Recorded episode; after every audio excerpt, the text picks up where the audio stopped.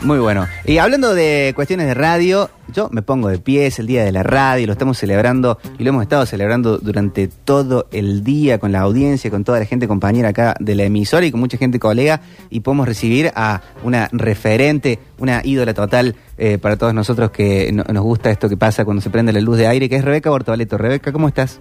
Feliz día y buenas noches. Gracias, muchas gracias. Ya a esta hora yo estoy entrando a boxes. Así que ya estoy, ya estoy media, media baleada del día que hemos tenido, que ha sido súper, súper intenso, muy lindo, y me ha dado mucha gracia que me han saludado como si fuera mi cumpleaños. Entonces, para tener 100 años estoy bárbara. Claro. Pero cuánto, cu- cu- cu- cuánto amor que me imagino en, en- en tu caso lo que debe ser eh, que, que se expresa así en general a la radio en, en días como estos, porque las redes sociales en general, los mensajes que te deben haber llegado eh, en tus Sí. trabajos de, de los televidentes, de los oyentes, eh, y, y qué, qué, qué lindo momento. No, un momento único. Bueno, yo lo decía en, en una producción que hizo la facultad en el interior, eh, la Universidad de Villa María. Eh, yo le decía que, que a mí la radio me, me lo dio todo. Yo también se lo di todo, porque le di todas las mañanas de mi vida, le di que mis hijos quedaran muchas veces con, con mi empleada, y tuve 25 años la misma empleada y me ayudó a criarlos, pero se da mucho y te devuelve mucho también.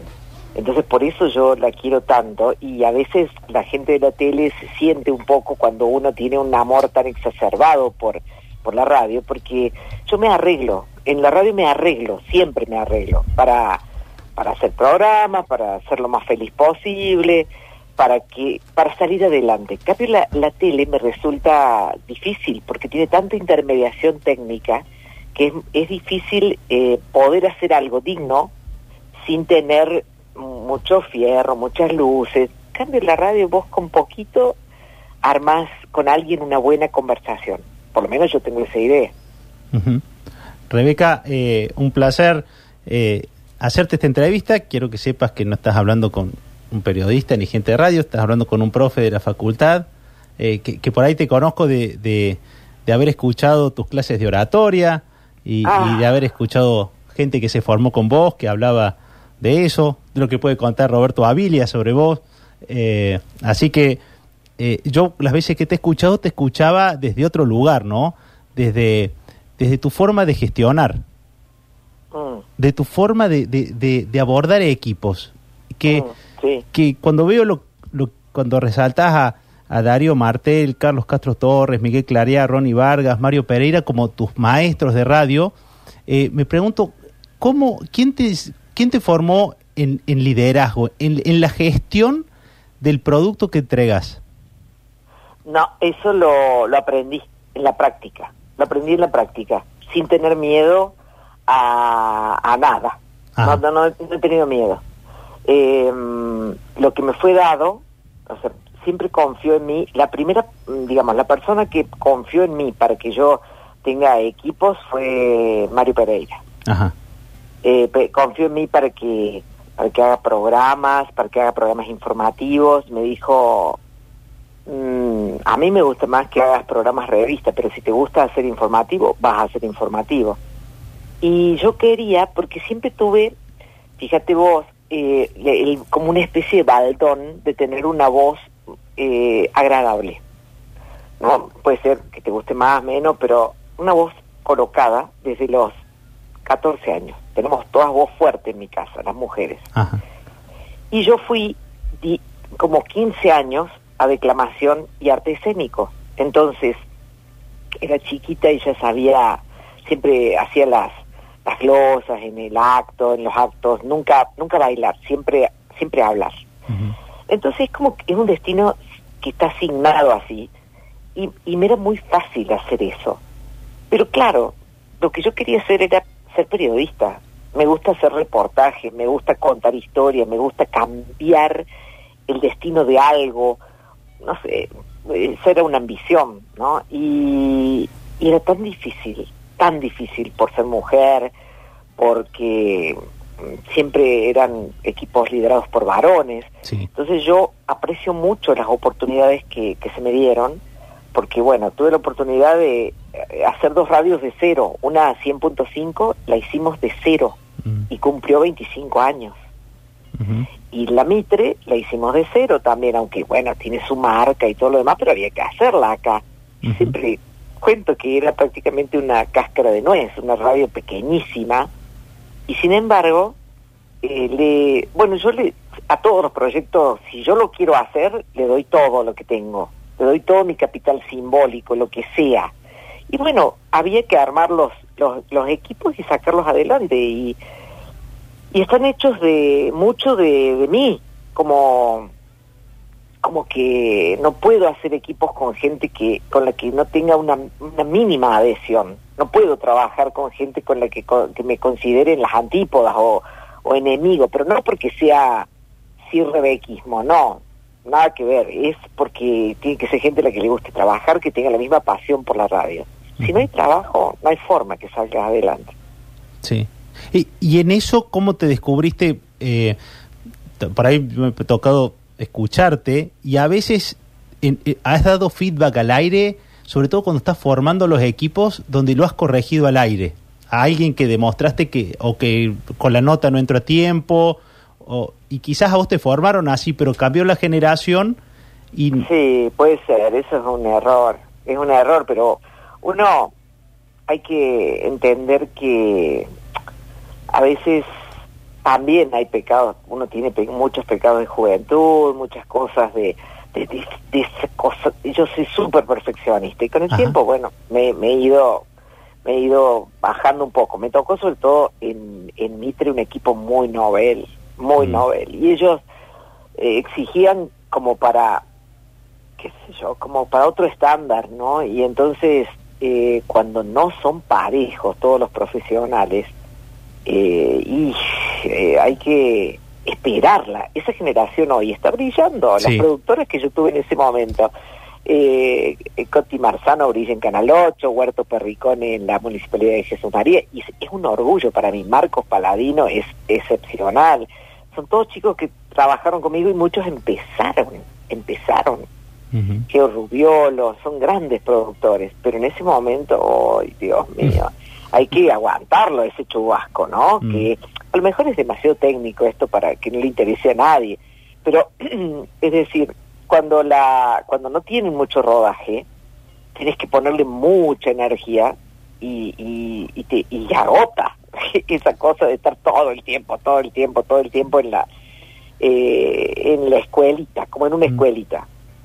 Hay otros lugares donde yo he trabajado eh, como muy con gente que ya tenía, bueno, en ese sentido, eh, eh, el IB3 es, es un lugar donde todo funcionaba. Funcionaba la gente, funcionaban las máquinas, funcionaba el aire acondicionado, nunca faltaba nada, y bueno, y eso es un... Pero cuando, a pesar de todo eso, vos encontrás que ya fue el hecho de hacer, por ejemplo, FM y necesitas hacer otra cosa, bueno, eso motivó la ida, ¿no? Claro. No, no, no necesariamente que tener todo hace que, que vos estés feliz con cómo va tu carrera. Hay, hay como varios títulos de ahí, ¿no? Porque también Uf. la pandemia ha dejado a mucha gente al frente de, de tener que bajarse de algo que hacía hace mucho y, y- ir a lo desconocido. Y creo que en eso podés hablar mucho, ¿no? De, de dejar algo que conocías y, y parecía seguro a dar un salto que era desconocido, como esa cáscara de nuez eh, que te Sí. tocó hacer, ¿no? Sí, la- no, no creas tampoco que fueron decisiones fáciles, ¿no? Pero yo tengo mucha intuición. Ajá. Y, ¿Y dónde sentís y- la intuición? ¿Cómo vivís? ¿Te acordás cómo viviste ese momento? Totalmente, total día sin dormir y un día eh, fui siempre me, me me sufro mucho las cervicales, entonces me hago una serie de masajes y demás y te, yo sé el momento exacto de una introspección profunda pensando lo que iba a hacer, pensando, mirando, cómo, mirándome por dentro, cómo me iba a sentir y fue muy larga, fue bastante larga la negociación, que sí, que no, que hubo una contraoferta, esto, lo otro, y en un determinado momento dije, lo voy a hacer, porque este es el momento.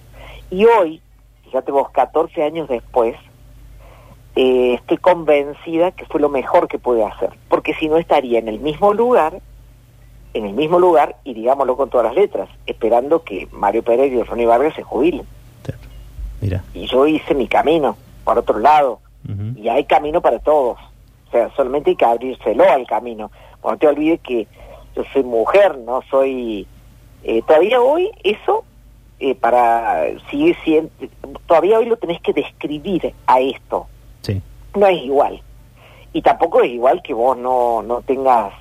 eh, no seas dueño de, de medios, sino que seas una persona independiente que va formando algunas a producciones. Tampoco tengo una agencia de publicidad. eh, O sea, lo, lo, lo que tengo es, un- como te digo, un capital simbólico, nada más. ¿Sos buena vendiendo? Sí, soy muy buena, porque yo me crié en un negocio. Ah, Me crié en un negocio y tengo, tengo, sé armar productos muy fácilmente.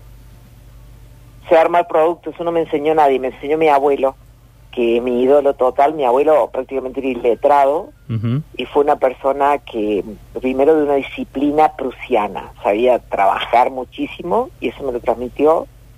Y después la otra cosa que sabía, bueno, ser austero, tal vez yo no soy tan austera como él porque ya uno intenta vivir un poco mejor y no soy muy piamontesa, aunque dicen todos que soy piamontesa, pero no. Eh, y, y sé hacer productos, sé, sé, sé encontrarle la vuelta a hacer cosas que puedan resultar vendibles. Eh, y, y sé armar equipos también. Sí. Claro, sé armar equipos para eso, sé que no... Pero muchas cosas las aprendí sobre la marcha. Eh, y estoy muy orgullosa de eso, porque lo que hoy se enseña eh, lo, ap- lo aprendí de en la práctica, por la necesidad.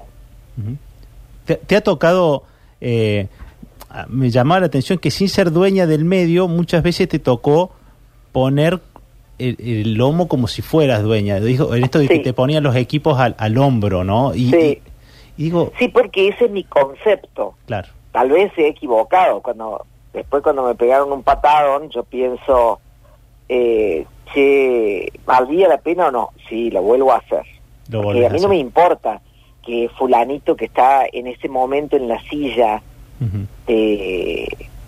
de una radio decida pegarme una patada, porque pasa así, uno tiene un contrato con una empresa, Eh, dura hasta que, es como el amor, dura hasta que dura, el amor, y te siguen, te, te admiran o te, o te capitalizan, y en un determinado momento dice, no, esto ya está, como proyecto, ¿no? De empresa. Entonces, el error es que uno se engancha con las cosas, no como algo utilitario, sino como algo más, más trascendental, porque le dejas la sangre. Claro. Yo he ido a trabajar a Mitre después de haberme hecho cuatro implantes, o sea que imagínate no podía abrir la boca, Claro. iba lo mismo, fui a trabajar el otro día que murió mi papá, porque para mí la radio es la que con, con la fuerza, con la vitalidad, con el trabajo, me saca de mi problema y hace que, me, por eso yo digo que me, me cobija como una madre y yo me siento bien ahí. Entonces, no dejo que, que nadie de mi familia me diga, pero ¿por qué vas a ir a trabajar? Pero porque me siento bien en ese lugar. Como otro va al gimnasio, se va a caminar o se acuesta a dormir. ¿Entendés? Sí. ¿Cómo me siento yo en la radio? Sí, sí, Bueno. sí. Sí, sí. Eh, este, hablábamos en- al comienzo del programa de, de la pasión. A mí que me, yo vengo de, de, de- de otro rubro, tengo una consultora y doy clases en la facu. Una de las cosas que me convenció de hacer radio es que aquí hay gente enferma de radio, apasionada, eh, que, que no cobran lo que se cobra en otro eh, sector de la economía y, y cuidan sus artefactos y se preocupan porque salga bien, los escuchen Sí. 10, 100 o 500 y, y, y eso que transmite esta atmósfera es, es energizante. Y, y te hago una, una consulta con, con respecto a, a, a la otra parte tuya, que, que obviamente por lo que me decís, tu abuelo se reiría si te escuchara, pero hay una farándula en Córdoba y de la que vos formabas parte, encima siendo mujer no tenías mucha gente que te hiciera sombra, entonces podías haber ido para el lado de diva, si te daba, de, de ser más estrellita y elegiste la, en algunas cosas, incluso ponerte el overol cuando podría sido, haber sido más fácil figurar vos y que trabaje otro. ¿Nunca tuviste e- esa dicotomía, esa... ¿Nunca extrañaste alguna vez ser que te armen todo y solamente brillar?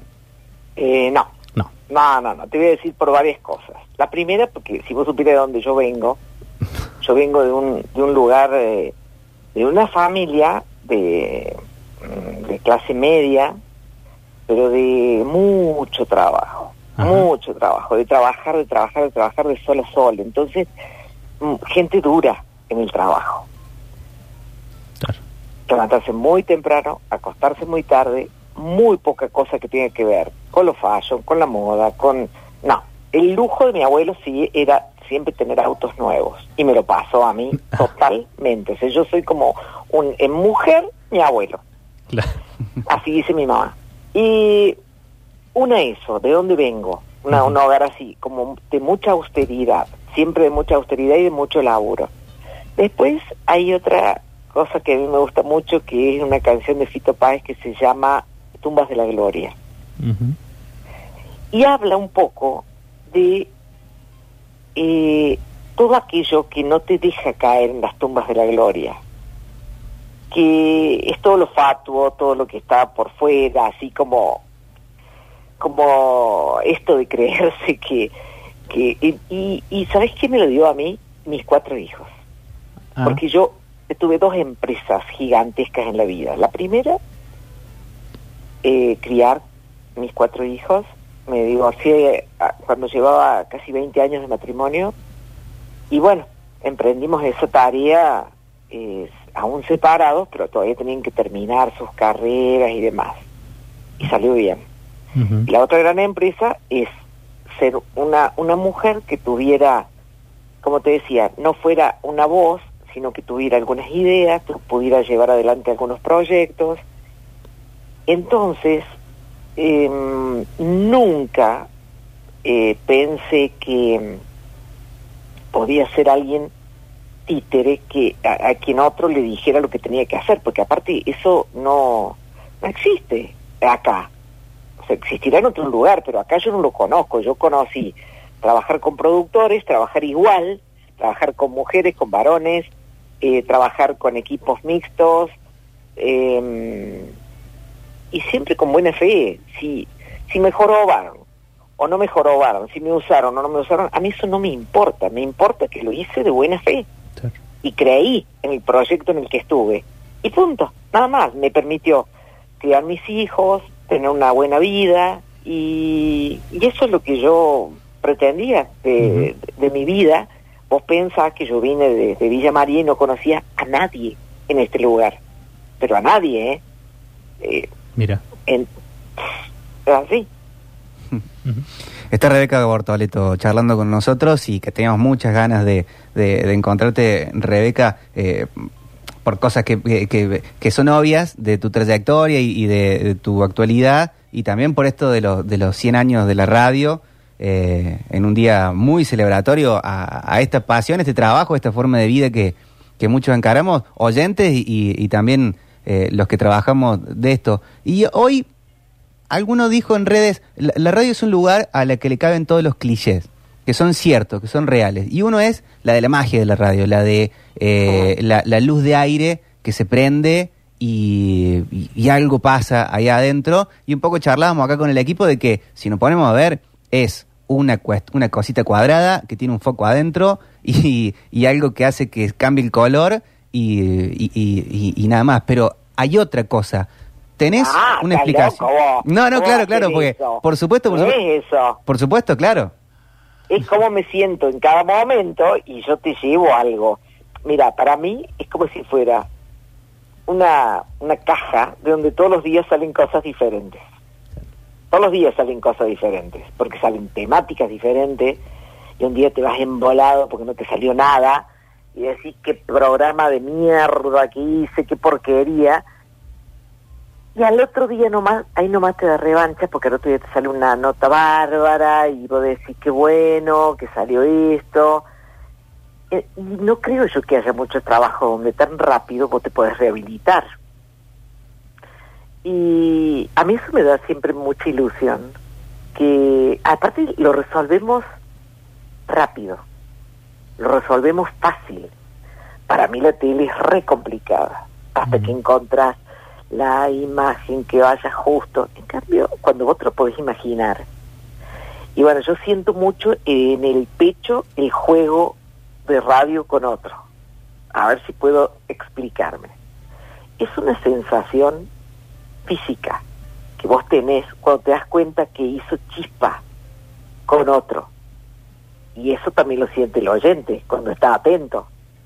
Hay gente, como dice Mario Benedetti, que tienen que, que tiene mucho mucho poder interior para con su palabra transformar. Y entonces la, la conversación o las cosas que cuentan, el desparpajo, el humor, van haciendo como una esa salsa, esa, esa mezcla maravillosa que, que te da la radio. Si fuera lineal, plano, me parece que no tiene gusto a nada. Y bueno, y así me lo planteo yo cada día. Hay veces que lo consigo mejor, he tenido muy buenos socios. Tincho Siboldi es un divino compañero para, para hacer radio. Mariano Montaldi, otro. Gente que tiene mucha cabeza, que tiene mucha imaginación y que, bueno, te sacan un poco de la rutina de el tiempo, las noticias judiciales, la noticia esta, la policial, y de pronto alguien es como los jugadores de fútbol que tienen magia y dice desestabilista. Bueno, esto es igual. Sí. Rebeca, ¿qué tal Franco? Te saluda, buenas noches. Hola, ¿cómo estás? Te quiero hacer una pregunta respecto, bueno, escuchando toda, toda la pasión tuya por la radio, si tenés alguna idea, algún lugar donde te gustaría transmitir o alguna cobertura de algún show o en estar en algún estudio en cualquier lugar del mundo, contanos cuál sería, si tenés ese, ese sueño pendiente. Mira, a mí me gustaría ir a la Antártida. Yo nunca fui a la Antártida. Y me, me encantaría. Y mm, ya fui a Malvinas, que era otro de mis sueños. Ya fui, ya fui a la BBC. O sea que ya tengo varios casilleros tachados. Bien. Y fui a y fui a Noruega a hacer una cobertura que me encantó porque en el año 97 la radio cumplía 60 años y nos mandó a hacer distintas misiones, ¿no? A Arturo Miguel Heredia, a Miguel Claria, a mí. Y me, me, me, fascinó hacer ese trabajo porque mm, Magda Aliaga, que era mi productora, armó notas todo el tiempo y entonces hicimos un retrato de cómo era Noruega en ese momento. Imagínate año 97. Claro. Estamos hablando de 23 años atrás y tenían matrimonio igualitario, tenían eh, un sistema de salud espectacular donde podías hacerte, por ejemplo, un trasplante de médula en los sanatorios públicos. Eh, tenían muy avanzado eh, la licencia para por paternidad. Entonces, eh, ¿cómo no querer la radio si te da todas esas oportunidades? Eh, con la exigencia de, de un medio como Cadena 3 que si vos te vas a, a un viaje, te saque el jugo 24 horas. ¿Cómo será que allá contratamos un tipo que me llevaba y que renunció en la mitad porque dijo, yo no puedo trabajar esta cantidad de horas que ustedes trabajan? Posta, ¿eh? Y, y me dejó, me dejó en banda y bueno, le tuve que pedir por favor porque era muy que me llevara por lo menos a algunos lugares. Bueno, como eso, mil cosas, mil cosas. Pero a la Antártida me encantaría ir y a mí nunca me invitaron. Siempre invitaban varones a esas misiones de la de, de la Antártida y nunca me invitaron y es un sueño eh, poder ir a, a, transmitir desde ahí. Bueno. En los 100 años eh, de la radio, de la radio argentina, no, nos, nos parece hermoso haber podido compartir este momento con vos, Rebeca. Te lo agradecemos muchísimo. Perdonen que hable tanto, pero bueno, para mí es como respirar. y nosotros te agradecemos mucho. Muchísimas gracias. No, a gracias. ustedes, un honor, chicos, gracias. Y